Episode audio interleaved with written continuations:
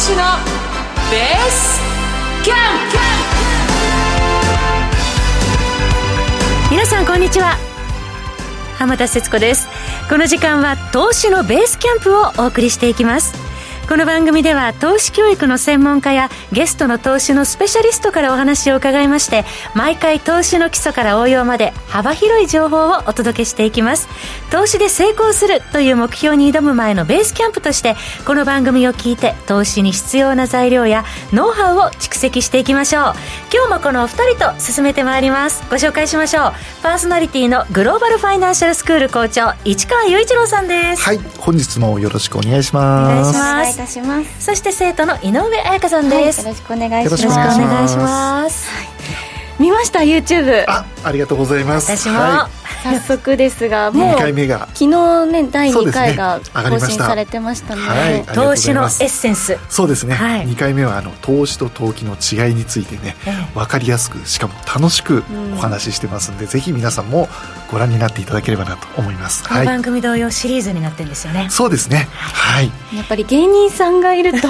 面白く分かりやすくこう、投資を学べるのですごくいいですよね。はいそれは嬉しいです。はい。市川校長初回ちゃん付けされてますそうなんです。そうなんですよもうね。どんなこうキャラクターにうん。市川校長もなっていくかすごく楽しみです、もうすごくその辺もぜひ見ていただくとねはい。笑いありですからはいそして知識ありなんでぜひ皆さんもご覧になってください。この番組同様ね楽しみながらぜひ投資を学んでい。ただければと思います。はいよろしくお願いします。だご覧になってない方ぜひチェックされてください、そしてあやかノートもあすでに一冊そうもう終わなんですったんですって？一冊うん。書き切りました先週の。お疲はい、れ様を書いてです。なのでまた来週からのはうん。新しいノートで、えっと記していきたいなと思うんですが。財産ですよね、はい、すごくなんか達成感があるので。ね、毎回毎回詳しくね、はいノート書いてくれてそのあやかノートは番組のホームページで皆さん PDF でご覧いただけるので、ぜひあやかノートもチェックし素てくだ晴らしいんでさいぜひ見てください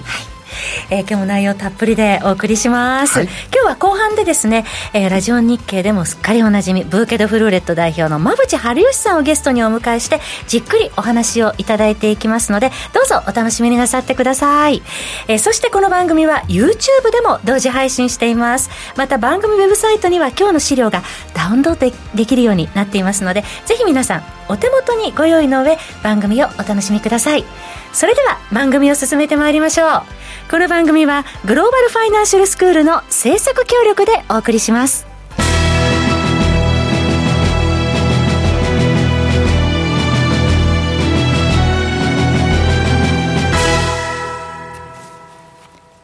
それではここからはグローバルファイナンシャルスクールの番組オリジナル講義として市川校長に今週も教えていただきます、よろしくお願いしますよろしくお願いします。えー、6月に入って2週目ということでね、梅雨入りももうしたんですよね。ね、はい沖縄、奄美、関東地方はね、はい梅雨入りとなりましたけれども、ね、もうこれからジメジメしてくるようなね、感じになりますが。でももうあっという間に半年ですね、今年も。そうなんですよね。もうあっという間でしたね。それだけもう皆さんもね、えー毎日を一生懸命生きてるのかなと思いますけどね。はい。ということでね、えー早くも半年が過ぎようとしているということで、この半年分、約半年ですね、5ヶ月ちょっとになりますが、ええこれをちょっと振り返ってみようかなと思ってます。マーケットも大きく動いておりますはい、のでね。まずはね、まあ、コロナ禍もなかなか収まらないという中でも、はいどんどんどんどんね、えー経済活動も標準化してきているのかなという中でも、まあ、ロシア、ウクライナ情勢、こういったことがね、またあって、またそれによる、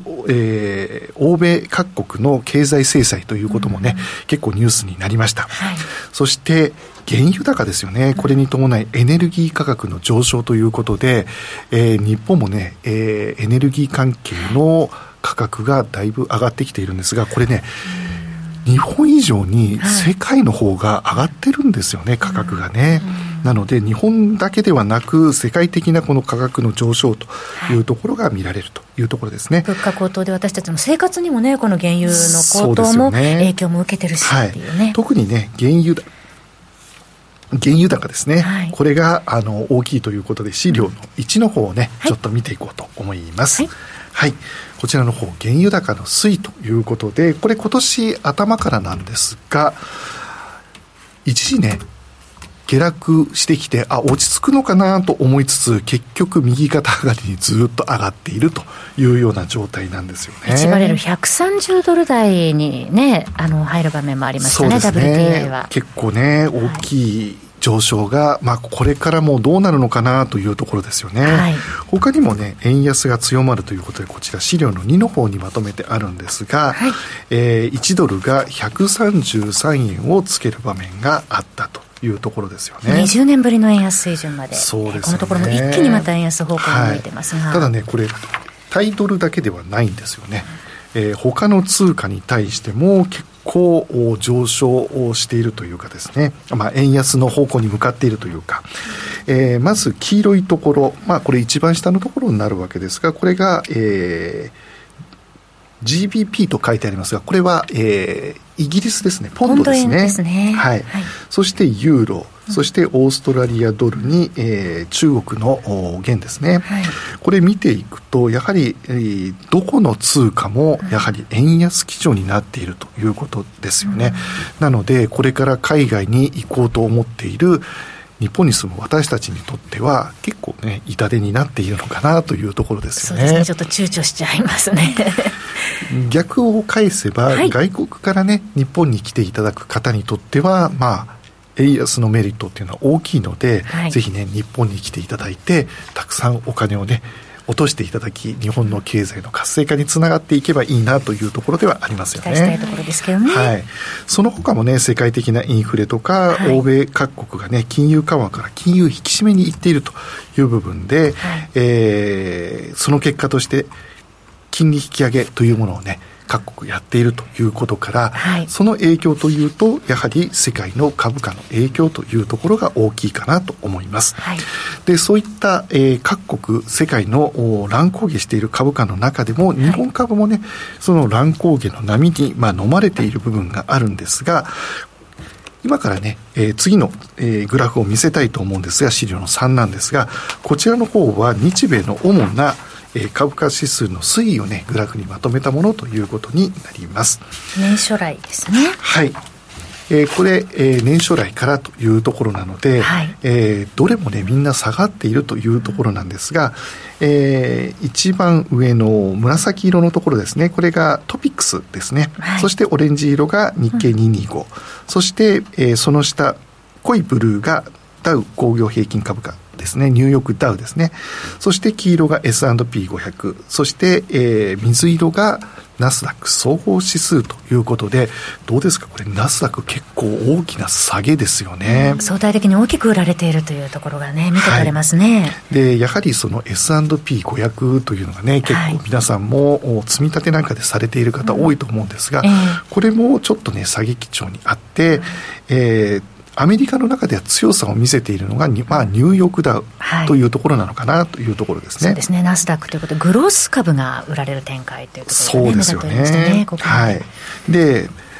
日本株の方ちょっと見ていただくと、はい、思いのほかちょっと頑張ってるなというのが見て取れるかなと思うんですね。日本株の方が下げ幅少ないですね。そうですよね。相対的に堅調と。はい。これをちょっと数字的に見ていただいたのが資料の4というところになります。はい。はい。これ資料の4のところを見ていただくと、えー、アメリカの株式市場というのは結構大きな下げっていうのがこれ数字で見るとね、よくお分かりになるのかなと思います。うん、えーえー、先ほどちょっとね、えー、強いよと言った、アメリカの中でも強いと言った大型株の、えー、30週のダウ工業平均株価ですよね。ニューヨークダウに関しては10%弱下げているというところですね。そして S&P500 も一時期ね15%を超えて、えー、ちょっと戻してきていますが、今13%台とマイナスのね、というところです。そして、ナスダック総合指数に関しては、一時期ね、25%を大きく割ってくるという場面もあったんですが、はい、少しちょっと戻してきているという中でも、やはり、かなり痛手を被っているというところかなと思います、はい、そういった中で日経平均株価とトピックスに関しては3%台のマイナスということで結構ね頑張っているのかなというところですよね。相対的に底堅い、うん、とはいえねやはりこれまでもちょっといろんなところでお話ししてきましたがアメリカって今下げてますけど何かあった時に戻りって早いんですよ。経済が回復した時の戻りが早いので大きいからもう投資をやめようではなくて、やはり今のうち下がっている時にね、え分散投資の一つとして、米国にはやはり私はね、投資をしておいてもいいんじゃないかなというふうには思っている一人でございます。そうは言っても、じゃあ目先はどうなのというところで、ここに来て日本株のこの強さというところ、これどうして強いのかというところをね、皆さんと一緒に見ていこうと思います。今週はね、2か月ぶりに日経平均株価も2万8000台回復してきたそうですよね。ですね。はい。じゃあなぜ日本株が強いのかというところで、資料の次のところを見ていただこうと思います。はい。はい、こちらですね、まず、えー、企業業績がそこまで悪くないというところですね。むしろこの中で回復基調が見える企業が多いというところですね。はい。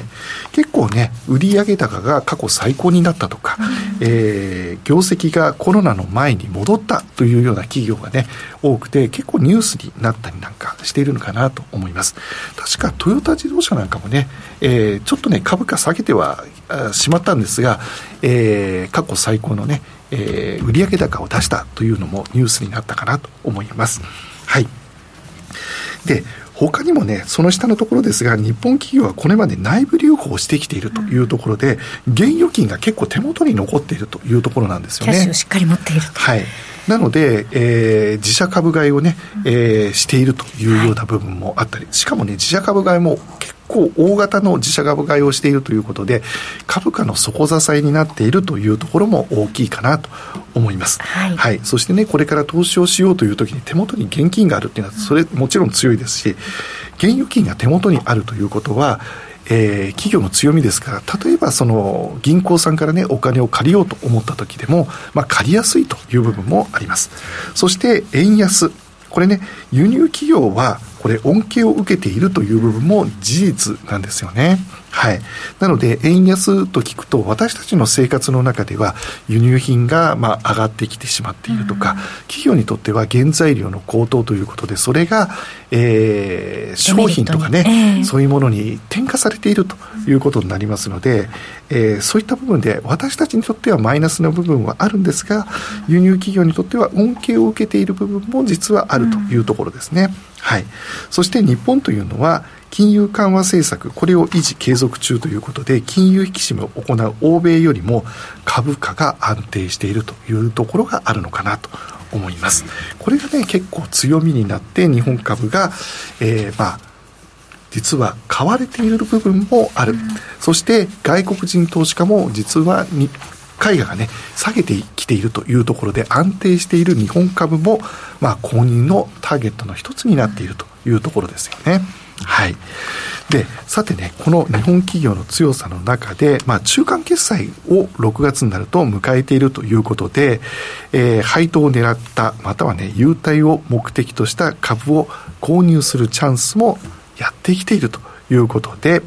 えー、これからね、ちょっと日本の企業も注目しようということで、まずね、6月の権利確定ということで、えー、株主配当利回りの上位銘柄というところをいくつかね、挙げさせていただこうと思います。これが次のページというところですね。はい。例えばね、GMO、えー、フィナンシャルホールディングス、これがね、6.58というところで、うん、結構高めだというところですね。はい。他にもね、ここに載せている中でも、えー、私が個人的に、えー、まあ、株価も戻してきているのかなというのが、3つ目の東洋インキとかですね。それからその下のヤマハ発動機なんかも、まあ、底打ちしたかどうかっていうのは、まあ、確定的なことは言えないんですが、チャートなんかを見るとね、えー、結構戻してきていて、まあ、非常にいいのかなというふうに個人的には感じている銘柄というところですね。他にも、これじゃあ、えー、配当利回りが良ければ買えばいいのかというと、決してそんなことはなくてですね。大事なことはどういうところでしょう注目するのは、まあ、減配していないかどうかといったところはね、ぜひ見てほしいんですね。逆に、まあ、横ばいであったというのは、まあ、まだしもですね、増配している銘柄っていうのも、えー、耳にすることがあると思います。例えば JT さんなんかはね、えー、結構この増配をしているというところで、はい、これも注目銘柄の一つですよね。配当利回りも6.17あたりですね。はい。はい、そして青空銀行、ここもね、結構銀行株、金融株の中ではしっかりした配当を出しているということで注目度が高いと言える一つ金融株の一つではないかなというふうに思っております。青空銀行配当利回り5.76ですね、はい、結構高いですよね、はい、なのでこのようにですね増配している銘柄って探すと結構ありますので、はい、皆さんもねぜひそういった銘柄を探していただきたいと思います。他にもね連続増配しているっていうような銘柄もたくさんありますよね。顔なんかがね結構有名ですが顔は、はい、えー、まあ2%後半3%弱ぐらいかなと思いますが他にもね、えー、東京建物なんか8年連続で増配をしていたりとか結構ねそういったあ銘柄がねありますのでそういったものもぜひ皆さんね自分の目で確かめ楽しみながら株を選んでいただければなということで、えー、日本株をねちょっと紹介させていただきました。あと校長あの、はい。6月の決算銘柄で株主優待実施している企業もね、うん、そうですね、ね、株主優待の中では結構ね、いろいろと見ていただくと、今回挙げたあの増配の銘柄以外にもね、うん、その株主優待を楽しむということも、ぜひしていただきたいなと思っているんですね。はい、結構ね、えー、いろんな銘柄があってですね、例えばレストラン系とかね、うん、えー、なんかはいろいろもらえるんですよね、あの割引券だったり、食事券ですね、はい、スカイラークなんかがね、結構、えー、人気があるということで、結構検索もされているんじゃないかなと思うんですよね。はい、これ確か100株持ってると2000円分ぐらいのえー、優待がもらえると。そうですね。100株から299株で2000円の、はい、はいはい、カード1枚。ということはこれこれまでもねいろいろお話ししましたが、うん。一人で持つよりは？個人で持つより、家族でみんなでこう持ち合った方が、ね、そうですよね。お得感があ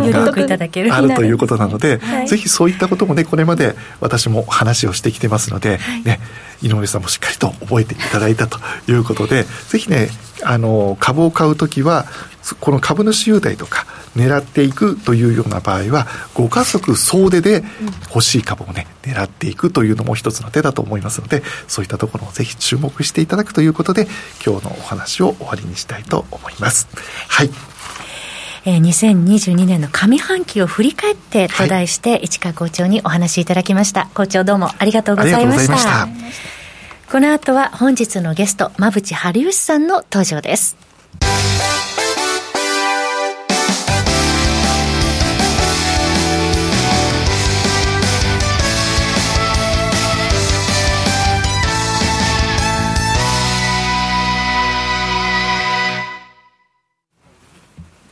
それでは本日のゲストの方をご紹介しましょう。ラジオ日経でもおなじみ、この方です。ブーケドフルーレット代表の馬淵春吉さんです。馬淵さん、はい、こんにちは。こんにちは。よろしくお願いします。よろしくお願いします。ラジオ日経ではマーケットプレス、はい、ねマ、マーケットプレスのダジャレ担当 ダジャレもお得意なんですよ、はい、あの、ね、水曜日のマーケットプレスで、私もお声を聞いたことがあったので、あそうですか、はいそれは大変なご迷惑をおかけしていると思いますが、はい、楽しく拝聴しております。ありがとうございます。今日はたっぷり経済のお話を伺えるということで、はい、題して2つのペントアップデマンドということで、はい、馬内さんにお話をいただきます、はい、今日は資料もご用意いただきましたので皆さん資料をダウンロードいただきながらできる方は、えー、お話をお聞きいただければと思います、はい、えー、さてもうあの先ほど、えー、前半でですね市川校長にお話を伺ってたんですが、まあ、今年も半年過ぎました。そうですね、えー、ここまで早いですよね、はい、ここまで馬淵さんはどのようにマーケットをご覧になってらっしゃいますでしょうか？あの実は、えー、いろいろそのラジオ日経の放送を聞いていただいた方もご存知だとは思うんですが、はい、3月に株価が大きく下がると言っていたので、まあ、それは予想通りだったんですね。ちょっと昨年、加熱気味のところもアメリカありましたし、まあ、一度利上げをするだろうとか、量的緩和やめるだろうというのを消化しなければいけないとは思っていたので、それで下振れするという見通しをあの唱えてました。はい、日本株については3月が一番安くて、5月の下げは3月ほどは下げなかった。先ほど市川校長からも日本株は相対的に底堅いよねってお話があったんで、その通りだったんですが、ちょっとアメリカが5月に3月に安値を割れるとまでは思ってなかったんですね。まあ、これはあの実力で下がったというよりは、やや売られすぎの面もあるのかなと思います。このところあのいろいろなあのマスコミさんの市場解説を見ても、はい、今日は金利が上がるという懸念がありました、うん、今日はインフレで物価が上がるという懸念がありました、うん、景気が悪くなるという懸念がありました。懸念だらけで懸念しちゃうんですけど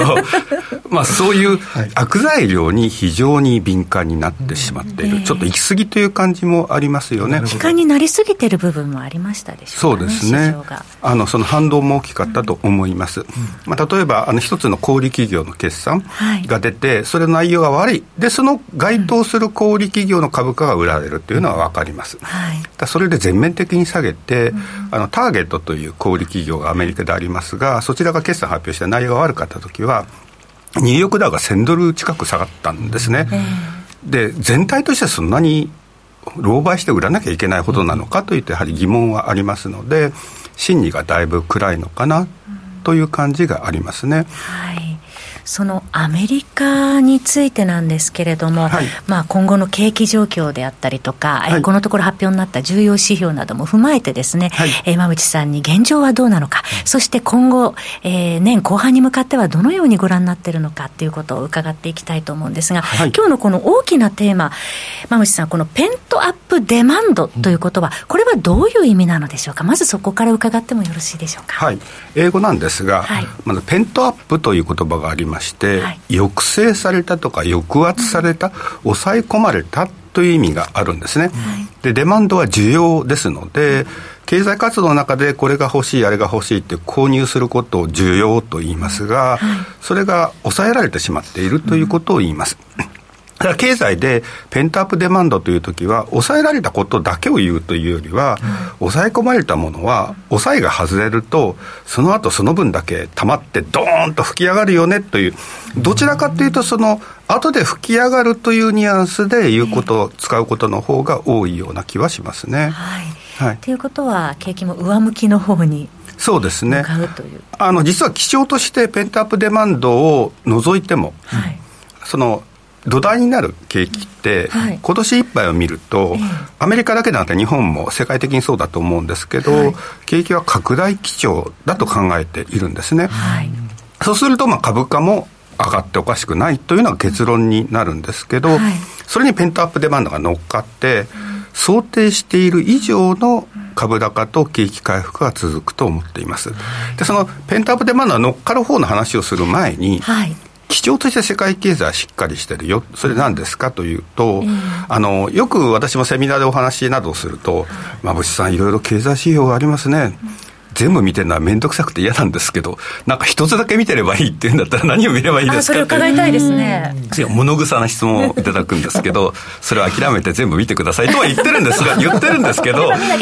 それはあまりにも身も蓋もないので、あえて一つだけ見るとすればアメリカの個人消費だと思うんですね。はいなぜかというと、世界の経済、いろんな大きさの国がありますが、一番大きいのってアメリカなんです。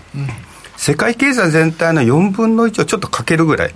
25%少し下回るぐらいの大きさがあって、えー、のアメリカの中で一番大きいのは何ですか？というのを調べると、はい、個人消費。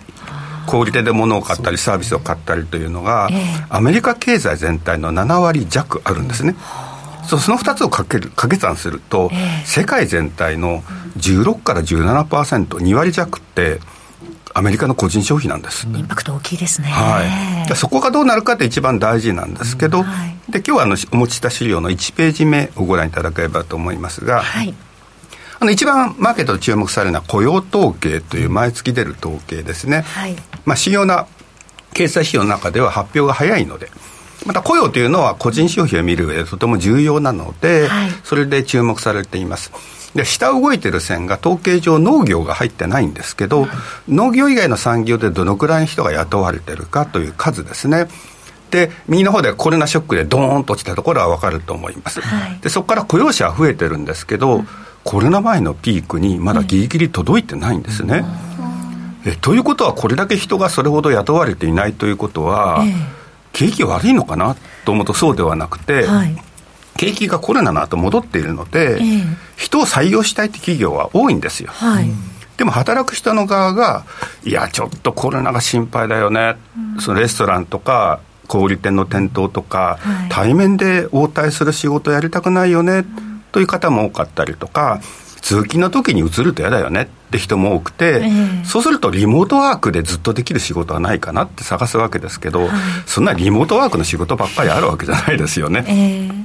レストランとか小売店は人が集まらない。うんそれでなかなか雇う人が増えないということがあります。まあ、そのため、どうするか、企業はどうするかというと、給料いっぱい出すから来てくださいって言って人集め今してるんですけど、給料をたくさん出さなきゃいけないっていうことは企業にとって負担だよね。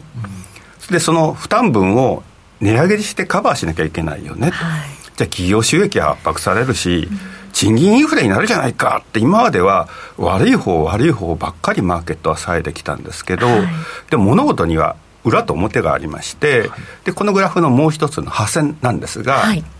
えこちらは、え雇用者全員が合計でもらっている賃金額なんですね。コロナ後、ぎゅっと上がってますね、はい、コロナ前のピークを2割弱超えてるんです、はい、史上最高の賃金なんですよね、これは働き手にとっては嬉しいことですよね、はい、いっぱいお金もらう、私もいっぱい欲しいんですけど、いっぱいもらうわけですから、するともらったお金を普通は小売店で使おう、旅行しよう。サービスに使おうってなるはずなんですが、はい、でここからペントアップデマンドの話なんですけど、えー、一つのペントアップデマンドがこの個人消費動向だと思うんです、はい、で2枚目のグラフに行っていただくと今申し上げたように基調として賃金もらってるよってこともあるんですが、えー、それに加えてコロナ対策で日本でもありましたけど、アメリカでも家計家庭に給付金を配ったんですね、はいアメリカの場合、失業保険を上乗せしてもらえるということもやっていて、はい、結構賃金以上にお金をもらってるんです。で、それを使いたいって言っても、コロナのせいで旅行もできないよね、レストランも閉まってるよね、たまってきますね。あれもこれもできないの、うちで動画見てるしかないよねみたいな形になってしまって、でまあ、ネットフリックスは一時株価上がったりしたんですけども。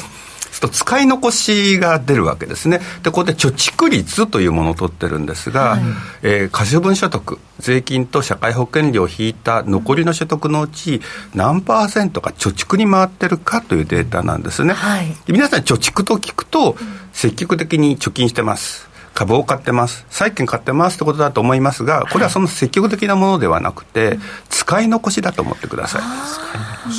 使い残しが消費してないので貯蓄になっちゃうんですけど、えー、すと右の方でやはりコロナショック以降グラフが跳ね上がってるんですね、はい、お金は入ってきてるけど使えない。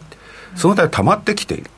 これ毎月毎月のデータですがそれがずっと蓄積してきていて、はい、どうもそろそろコロナショックがあ開けてきて少しあちこち買い物とかできそうだよね。旅行できそうだよねってことになると、うんそれを一気に使う可能性があるんですね。実際にグラフでも右肩下がりになってきてますね。そうです。直近で4.4%というところまで貯蓄率下がってるんですが、はい、コロナの前は5と10の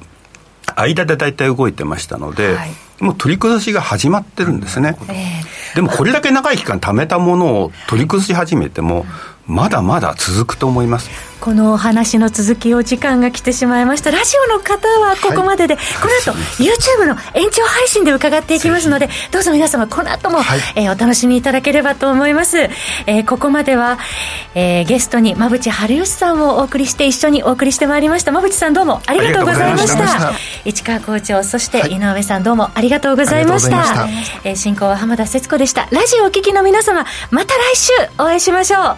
この番組はグローバルファイナンシャルスクールの制作